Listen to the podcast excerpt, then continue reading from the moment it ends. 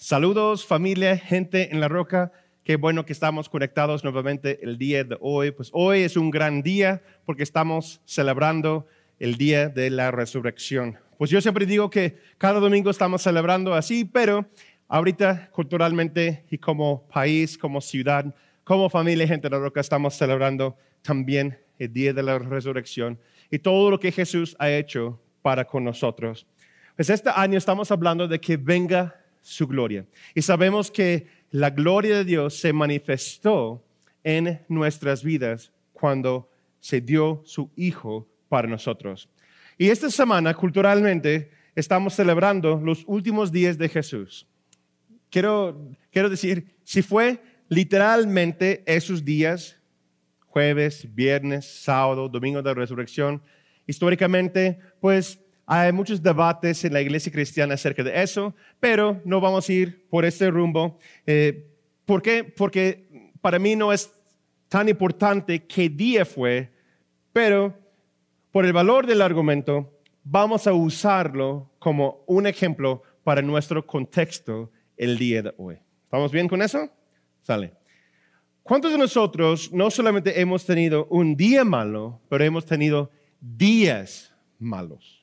O semanas malos. Me recuerdo que eh, mi esposa estaba dando clases eh, en la escuela y ella vino una vez y compartió una historia que uno de sus alumnos estaba teniendo un mal día o ahí dice, oye, pues, tiene un mal día o algo así, eh, estaba pasando, ¿verdad? Y el alumno de ella dice, maestra, no ha sido mi día, no ha sido mi semana, no ha sido mi mes, no ha sido una vida ha sido mi vida, ¿verdad? Es como que no sé cuál es tu perspectiva, lo que estás pasando, pero tal vez hoy no es tu día, tal vez no ha sido tu semana, tal vez no ha sido tu mes. Yo espero que no, no llegues a decir, no ha sido una vida adecuada, ¿no? Pero nosotros pasamos por esos tiempos horribles, esos tiempos malos, esos días malos, y sí hay días malos, no solamente uno, pero a veces hay ocasiones que hay más de uno.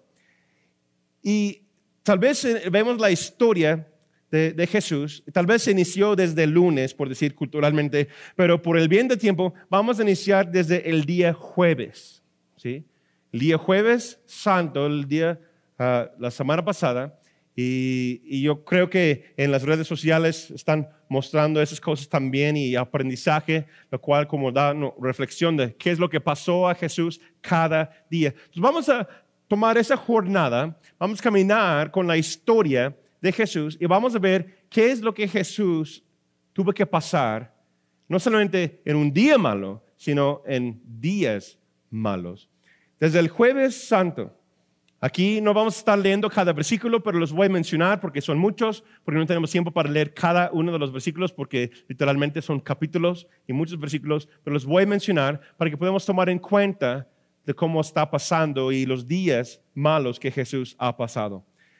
Puedes estudiar, jueves se encuentra en Lucas 22, 15 al 16, versículo 39 a 45, 47 a 53 y 60 a 62. Aquí hay unas varias cosas que, que pasaron ahí. Jueves Santo, Jesús cena con sus discípulos. ¿sí? Es la institución de la Santa Cena. Los discípulos cenan con Jesús. Después uno que está ahí en la mesa se levanta y se va. Y Jesús dice, la enseñanza, bueno, la palabra nos enseña que Satanás entró a su corazón. Y sabemos que fue Judas. Judas se levanta y Jesús dice, ve pronto y haz lo que tienes que hacer. Y se va. Y después Jesús se encuentra en, en, el jardín orando a Dios. Y vimos este versículo la semana pasada. Y está orando, pidiendo a Dios y en ese momento viene Judas caminando con los soldados, unas personas para arrestarlo. Entonces, en un mismo momento tiene, tiene una escena de intimidad, está compartiendo su corazón con sus discípulos, después está orando. Y durante la oración pide a los discípulos que puedan orar con él, pero están demasiado cargados ellos y se duerman, ¿no? Después se escucha que se acercan ellos y, y no solamente lo traiciona, pero lo traicionó, ¿cómo lo traicionó? Con un beso. Una persona muy cercana a Jesús lo traiciona con un beso. Después Pedro se enoja y corta la oreja de uno de ellos. Y Jesús responde en, en una manera muy distinta y le dice, eso no es la forma, Pedro. Estoy parafraseando, ¿no? El que vive por la espada, muere por la espalda, espalda y toma la oreja y le pone en la cabeza del Señor y lo sana. Si fuera yo, me quedaría espantado, porque yo no quiero arrestar a, aquella persona que tiene cierto poder. ¿sí? Después es el arresto y después, no solamente eso, pero uno de sus eh, discípulos más cercanos a él lo niega tres veces en frente del público. No sé si te ha pasado a ti, que te has pasado que alguien cercana a ti te traiciona o que te miente o, que alguien que depositaste tu confianza en ellos después no te da la cara o se esconden.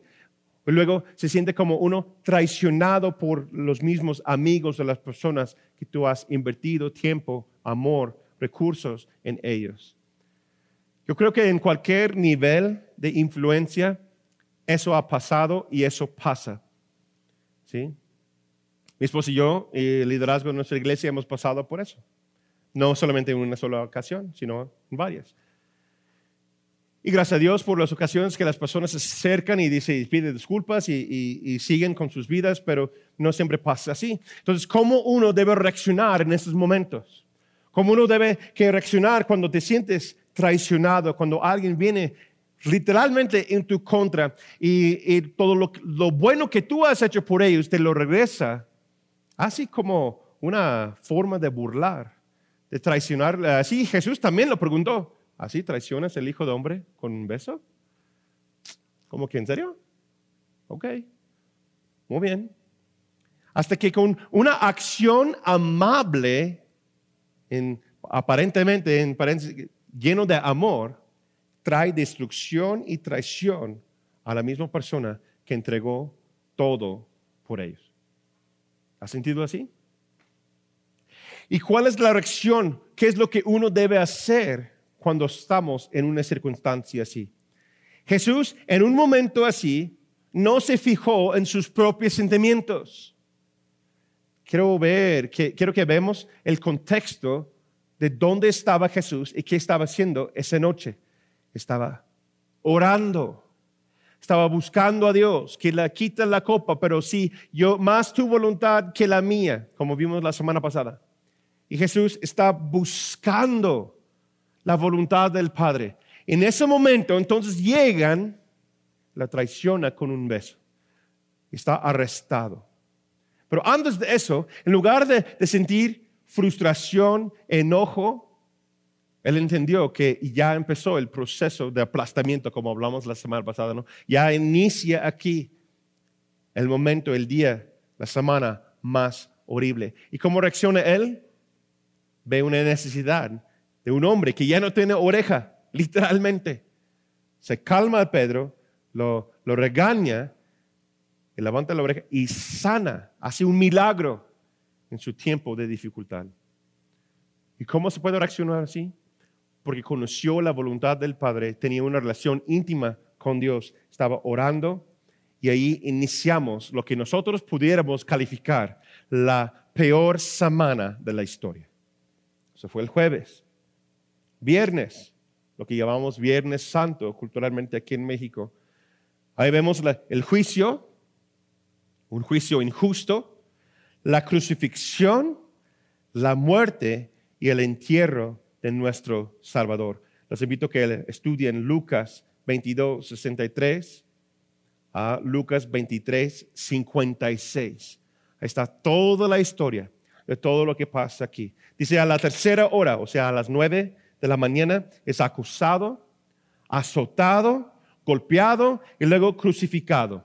Hasta el noveno hora, dice la palabra, que es más o menos tres de la tarde, que ya a las tres de la tarde se oscurece todo. Y Jesús entrega sus últimas palabras, dice, ya está hecho. Se entrega su espíritu a su papá y Jesús se muere. Y unos tres horas después, a las seis de la tarde, llevan su cuerpo a una tumba prestada. Ni siquiera tenía un lugar para Jesús, preparado para él.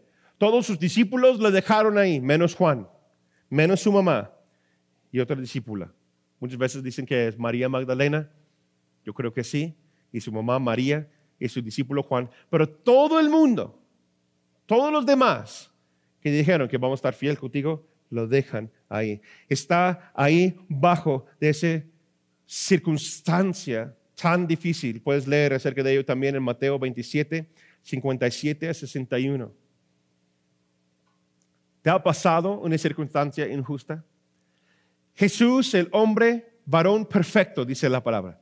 Jesús está bendiciendo al pueblo de Israel con sus palabras, con sus milagros, con su sanidad, con su amor. No es digno de recibir ningún azote, ningún clavo. Él no ha hecho nada malo conforme a las leyes de la tierra, pero inventan cosas en su contra para arrestarlo, para golpearlo, y lo golpean tanto que es un, un azote, un golpe menos de lo que mata a un hombre. Una corona de espinos en su cabeza, luego una lanza en su costado. Puedes estudiar los versículos que lo compartí. Es, es la muerte más triste de la historia de la humanidad. Un, un muerte tan duro. Y solamente lo que vemos en la presentación del video antes de, la prédica es, es, nada más un pequeño detalle de lo que realmente pasó. Dice que sufrió tanto que ni se parecía, los historiadores, muchos dicen que, que recibir tantos golpes ni se parecía un humano.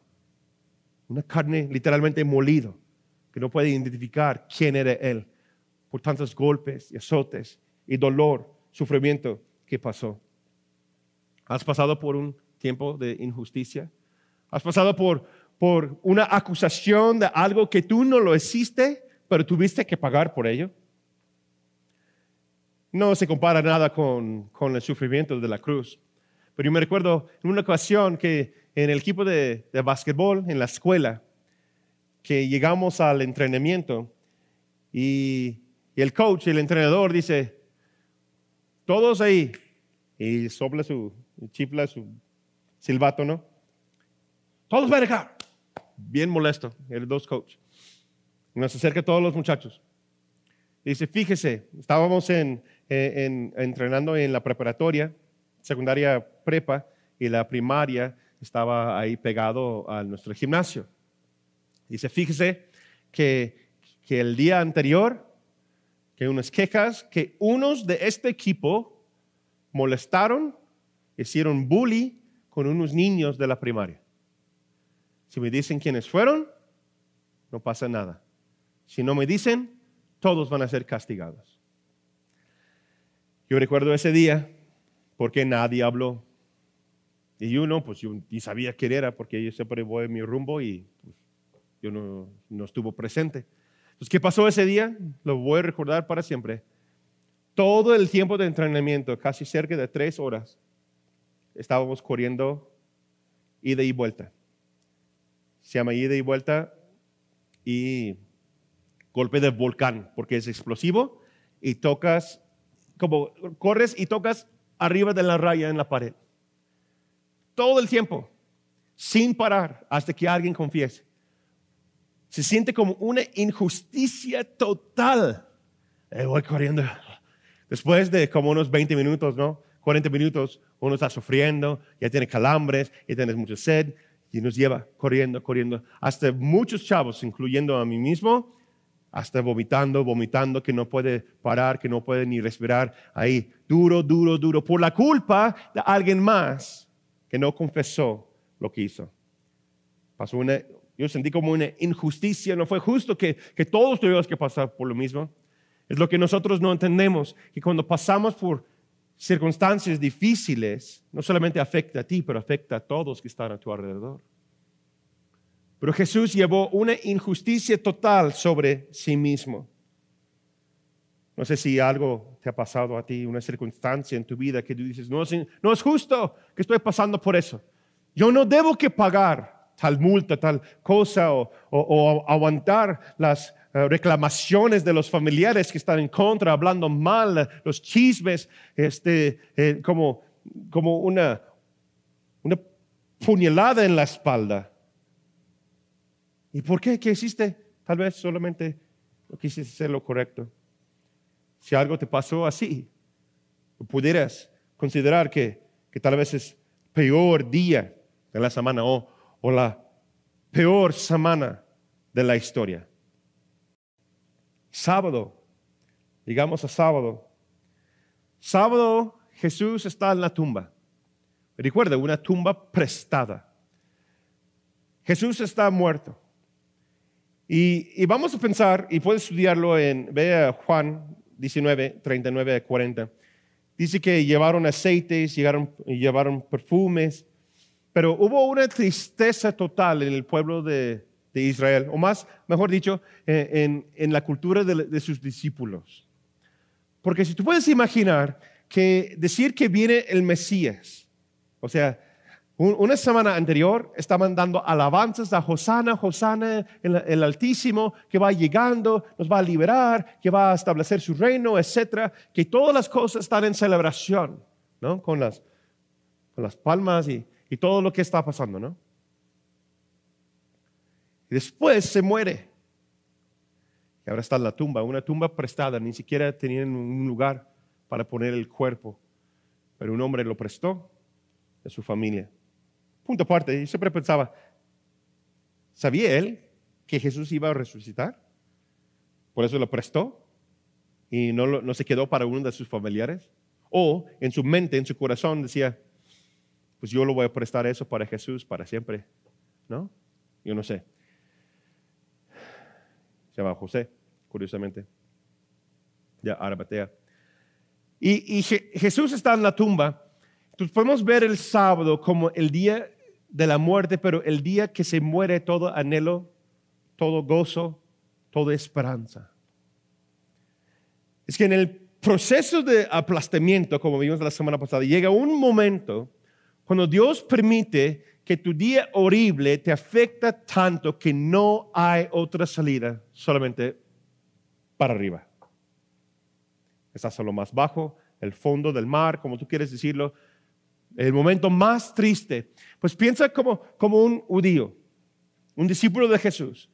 Toda su vida, por siglos y siglos, están anunciando que viene el rey, que viene el libertador, que más fuerte que Elías, que más fuerte que Moisés, que Él se va a liberar al pueblo de, de, lo que está pasando, ya no vamos a sufrir, ah, viene un gozo, nosotros vamos a ser a su diestra, a su izquierda y vamos a caminar con Él y Él va a establecer su reino y ellos pusieron su fe en la persona de Jesús.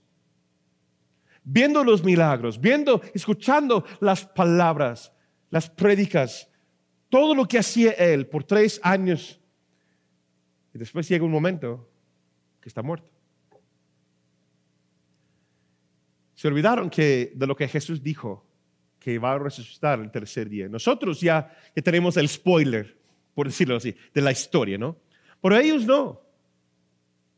Ellos estaban en un momento de decepción, un momento de que están decepcionados totalmente, que, que una persona que han dado su confianza, que era un amigo cercano, que ahora están decepcionados, están apartados de sus anhelos, las promesas de Dios.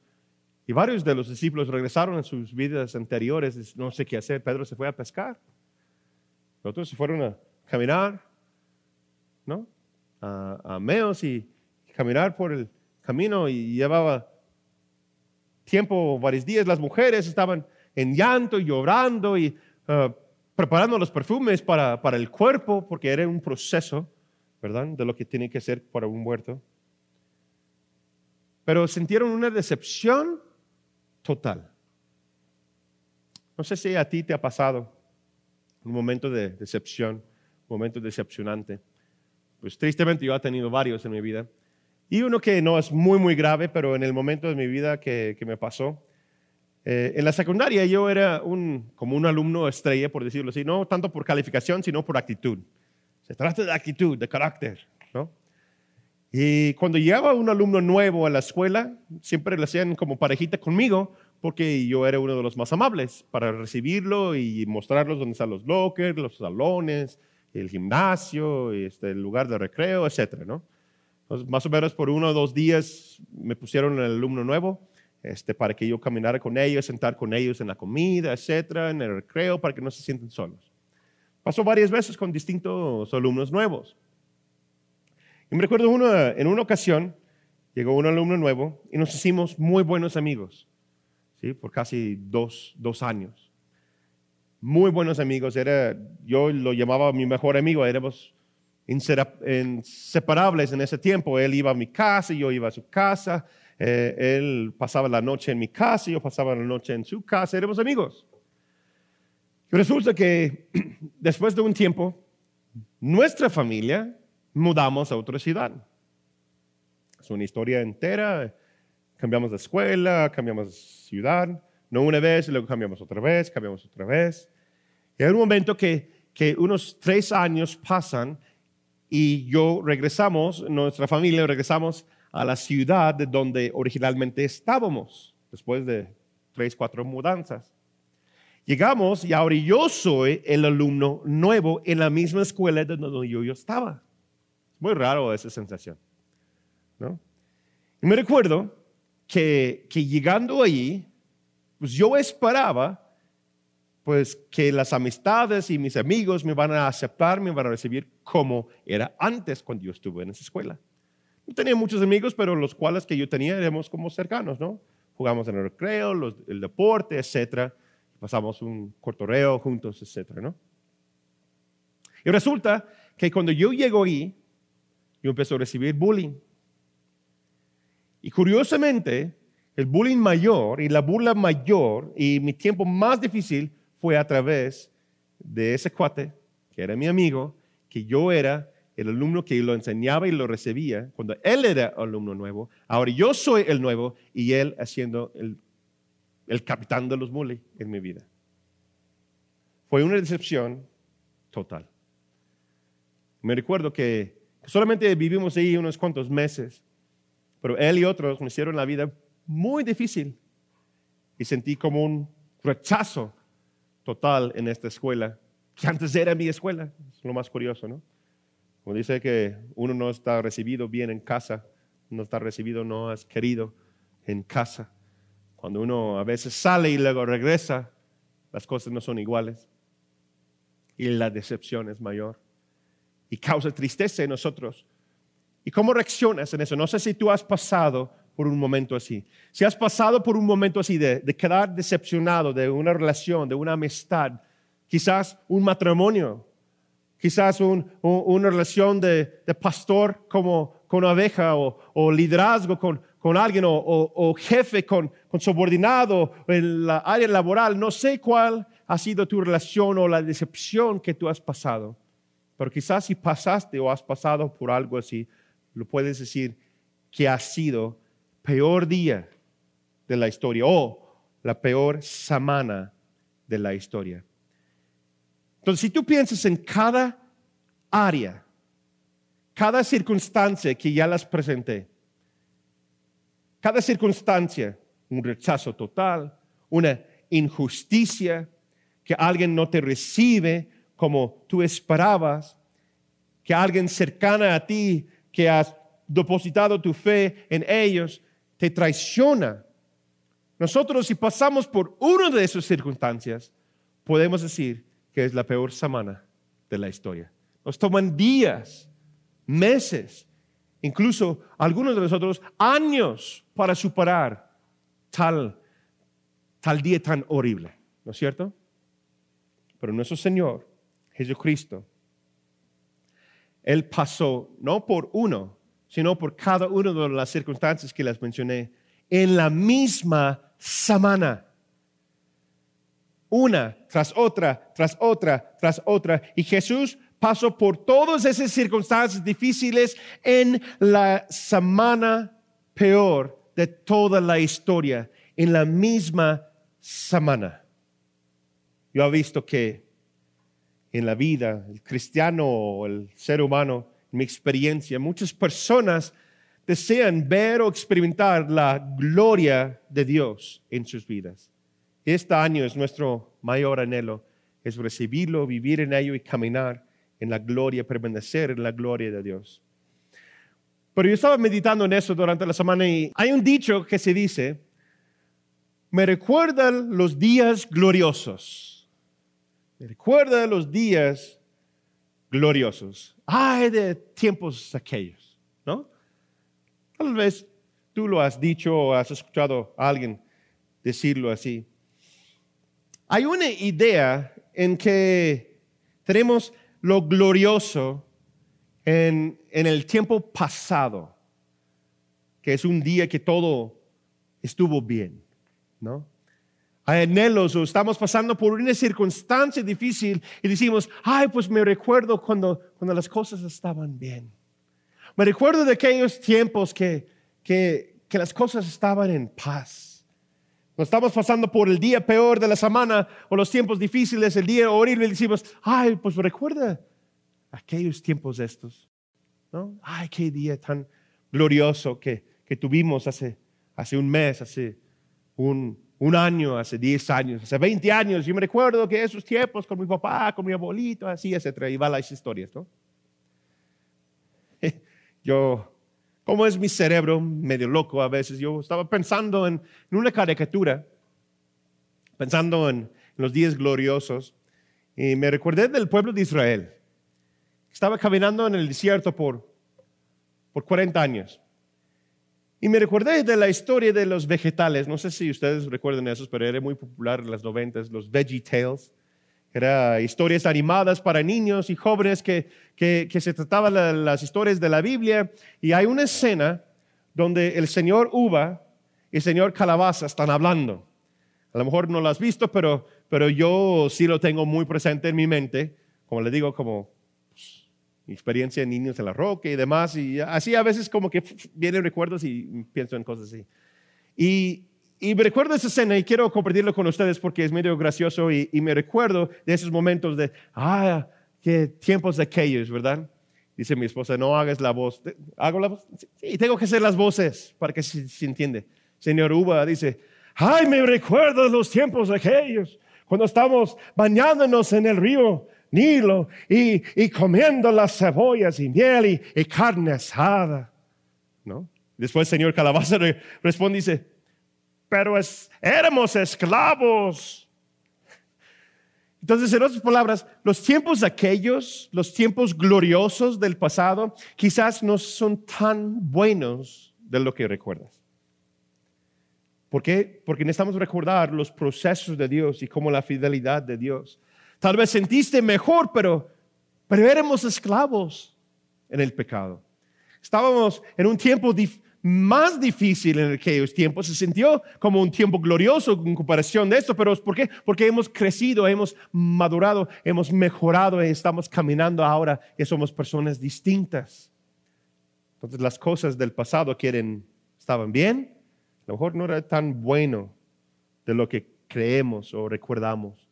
Por eso, entiende bien, escucha, por eso Jesús tuvo que venir y pasar por la semana, la peor semana de la historia, para tomar en cuenta todo lo que hemos tú y yo pasado, lo llevó en sí mismo para después traer victoria y tener el día más glorioso.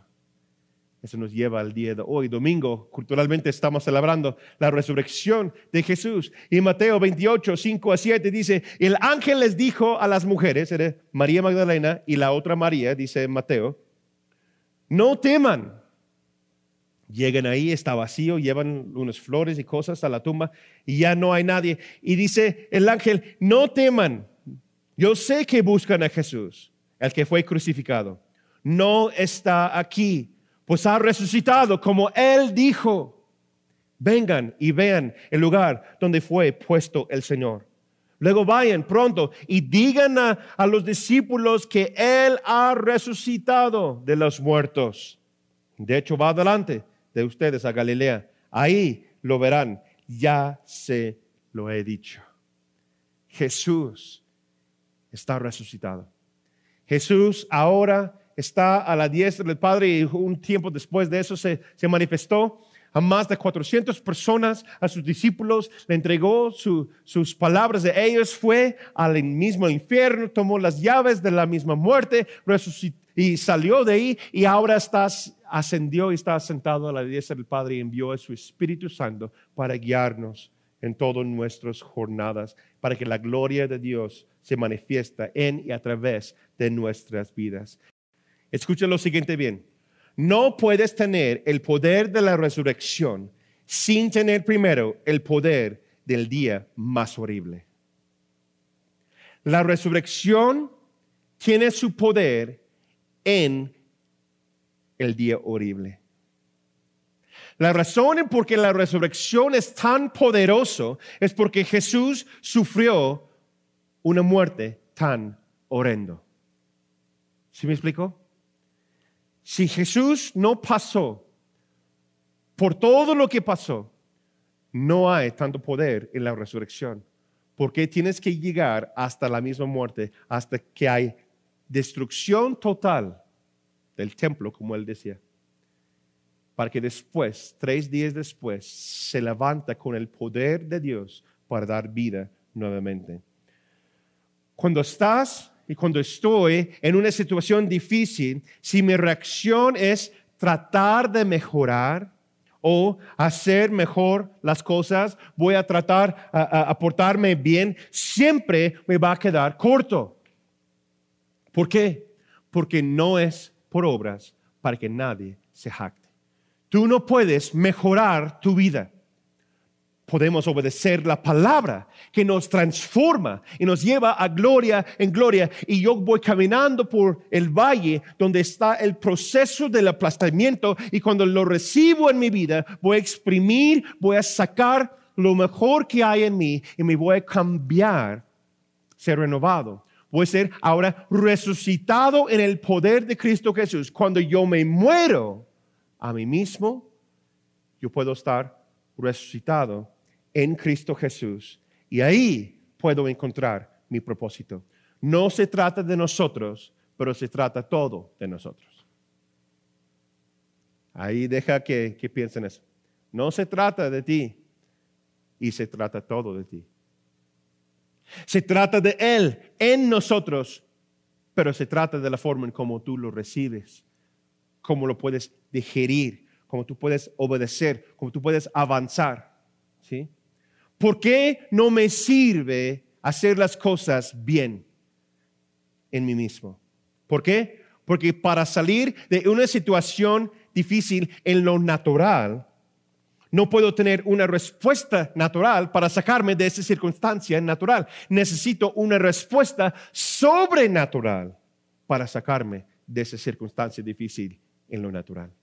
¿Están conmigo? La única forma de hacerlo, para cambiar ese error en lo natural, un día malo, circunstancias difíciles, una semana horrible, necesito lo sobrenatural. Necesito una respuesta que viene del cielo, quien es Cristo Jesús, el poder de su Espíritu Santo, que me llena, me transforma y me lleva más allá de lo que yo puedo ser en o por mí mismo.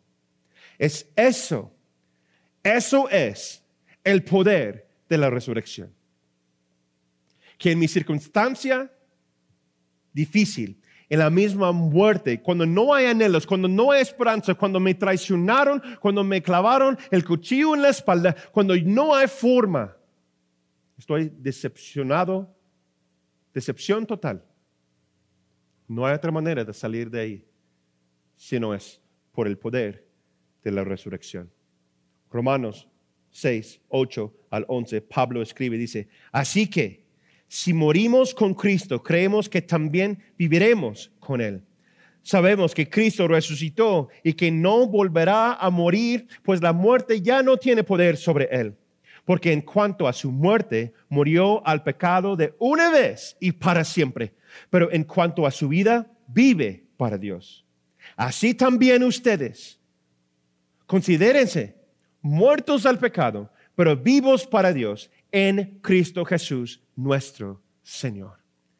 Ya no vive yo, más que Cristo vive en mí. El poder de la resurrección nos puede llevar no solamente a gloria en gloria, pero también su gracia, su poder es suficiente. El poder de la resurrección me lleva por el valle también. Y ahí está la provisión. Ahí está lo que Dios quiere purificar, aplastar, exprimir, sacar de nosotros para ver que nosotros nos convertimos en una iglesia gloriosa. Para su gloria, para que Jesús tiene poder en nosotros. Es cuando nosotros hacemos entrega total a Él. Dios permite los días malos para llevarnos a un momento en donde se parece que no hay ninguna forma de cómo se puede mejorar. Que la promesa, mis anhelos, mis ideas, mis ganas, todo está muerto. Tienes que llegar a la muerte de la promesa. También es una serie que hicimos hace varios años. Tiene que llegar lo que llamamos la muerte de la promesa. ¿Para qué? Para que Dios lo puede resucitar. Tiene que quedar como muerto la circunstancia, los resultados de los doctores en tu salud, las finanzas, tu matrimonio, las cosas que, estás cargando con tus hijos en el trabajo, cualquier área de tu vida debe llegar a un momento cuando se parece que no hay esperanza. Y es ahí cuando Dios, si tú lo permites, declaramos y decimos, Señor, haz lo que quieres hacer. Solamente se manifiesta la gloria de Dios en la circunstancia. Porque si no fuera así, nosotros podemos decir que fui nosotros. Nosotros llevamos la gloria. No. Dios ama a todos, pero no comparte su gloria con nadie. Dios nos lleva por el proceso de aplastamiento, Dios nos lleva por el proceso de la muerte, nos lleva ahí, igual como su propio Hijo, para que después Jesús da gloria al Padre por el poder de la resurrección en Él, a través de Él, en su iglesia y a través de su iglesia. En conclusión, ¿deseas experimentar la gloria de Cristo Jesús en tu vida? ¿Deseas vivir en, este, en la palma de sus manos, donde nadie se puede quitar? Tienes que permitir el proceso de aplastamiento. Tienes que permitir el proceso de la muerte llegar a tu vida. Tienes que estar dispuesto y disponible, pasar por la peor semana de tu vida, para que después Dios puede revelar el poder de la resurrección a través de tu vida, para que seamos más como su Hijo y para que Él recibe la honra y la gloria. Y todo el mundo va a dar cuenta que nuestro Dios nuestro Jesús es el único Dios viviente y todopoderoso. Oramos, decimos, gracias Señor. Gracias Señor por porque estás ahora resucitado, porque estás viviendo conforme a la voluntad de papá. Ayúdanos, Señor, a entender cuáles son los planes que tú tienes para cada uno. Ayúdanos a caminar y ver que ese proceso de la muerte debe pasar en nuestras vidas. Yo oro, Señor, que das uh, aliento a tu iglesia. Yo oro, Señor, que podemos tener una perspectiva correcta del proceso de lo cual que tú deseas hacer en nuestras vidas. Damos gracias, Señor. Te adoramos, te glorificamos. Decimos gracias, Jesús, porque moriste por nosotros y ahora resucitaste el tercer día y ahora estás sentado a la diestra del Padre. En nombre de Cristo Jesús, oramos, decimos, amén, amén.